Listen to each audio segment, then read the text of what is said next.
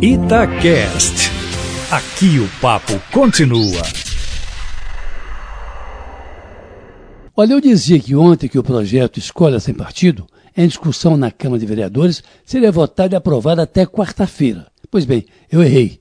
O projeto foi votado e aprovado ontem em primeiro turno, graças em boa parte à estratégia da presidente da Câmara, Nelly Aquino, que não permitiu a reabertura das galerias, afastando, portanto, a pressão sobre os vereadores e impediu que manifestantes entrassem no prédio, barrando quase uma centena de professores da rede municipal que não puderam fazer outra coisa senão voltar para casa. Polêmico, porque fere a autonomia de cátedra, entre outras razões, o projeto volta a percorrer o caminho do primeiro turno, passando pelas quatro comissões até chegar ao plenário. Não será um caminho fácil, porque a oposição minoritária vai repetir a mesma estratégia que acabou desgastando a imagem da Câmara, graças ao desentendimento dos vereadores Matheus Simões, do Partido Novo, e Gilson Reis, do PCdoB, com o primeiro derrubando o segundo, e a pancadaria patrocinada pela segurança da casa ao cumprir a ordem para esvaziar as galerias. De qualquer forma,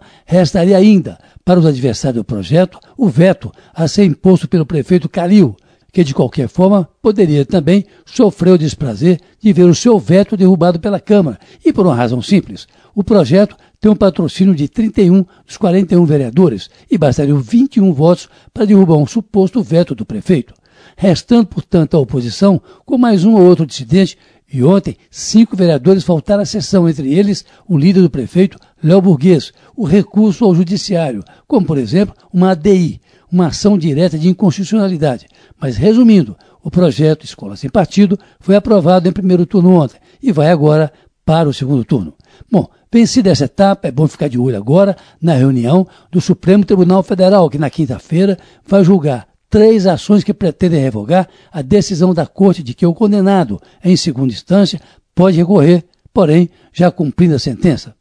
É o que se chama de condenação em segunda instância, termo que virou um palavrão no meio jurídico porque fere um dispositivo da própria Constituição, que determina a prisão somente após a sentença condenatória transitar em julgado, ou seja, quando já não houver recurso para o condenado. Desde 2016, quando decidiu, por seis votos a cinco, que a confirmação da sentença em segunda instância estaria valendo, o Supremo vem tentando reverter essa decisão, embora já tenha confirmado em quatro julgamentos, de forma que essa sessão de quinta-feira pode definir, de uma vez por todas, se vale a decisão do Supremo de 2016 ou se vale o que está escrito na Constituição, ou seja, abre aspas, que ninguém será considerado culpado até o trânsito em julgado de sentença penal condenatória, fecha aspas.